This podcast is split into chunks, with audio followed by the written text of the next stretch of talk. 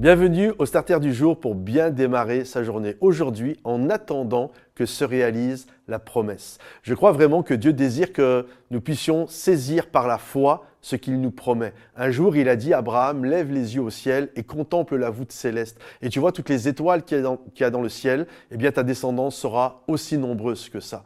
Et Abraham a cru à ce que Dieu lui a dit, puis le temps a passé, et malheureusement, à ce moment-là, il le vit comme un drame, son épouse ne tombe pas enceinte et c'est une catastrophe dans leur vie. Et là, il va vouloir prendre les choses en main et il va prendre son, euh, sa servante, Agar, et euh, il va avoir une relation avec elle et elle va avoir un enfant qui s'appelle Ismaël. Et Ismaël représente les choses que nous faisons lorsque, bien finalement, les, euh, les choses n'avancent pas comme nous désirons. Alors on prend les choses en main et Ismaël arrive.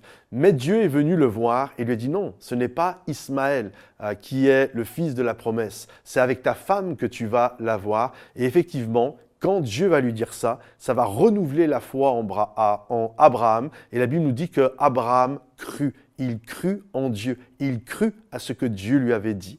Et un an plus tard, son épouse Sarah va avoir un petit garçon qui va s'appeler Isaac. Et il va y avoir d'un côté Isaac, il va y avoir d'un côté Ismaël.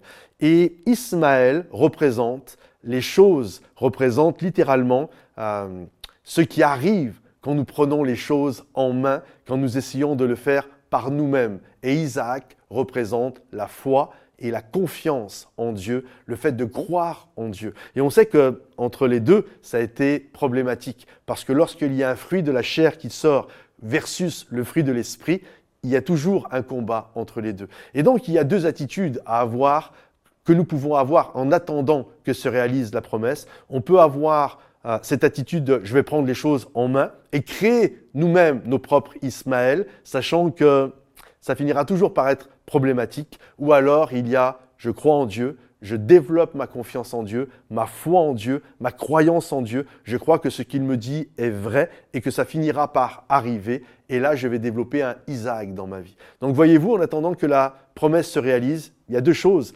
On peut faire un Ismaël ou on peut faire un Isaac. Alors je vous encourage à faire des Isaac dans votre vie. Que le Seigneur vous bénisse, que le Seigneur vous encourage. Si ce message vous a édifié, pensez à le liker, le partager et puis également à le commenter. Que le Seigneur vous bénisse. À bientôt. Bye bye.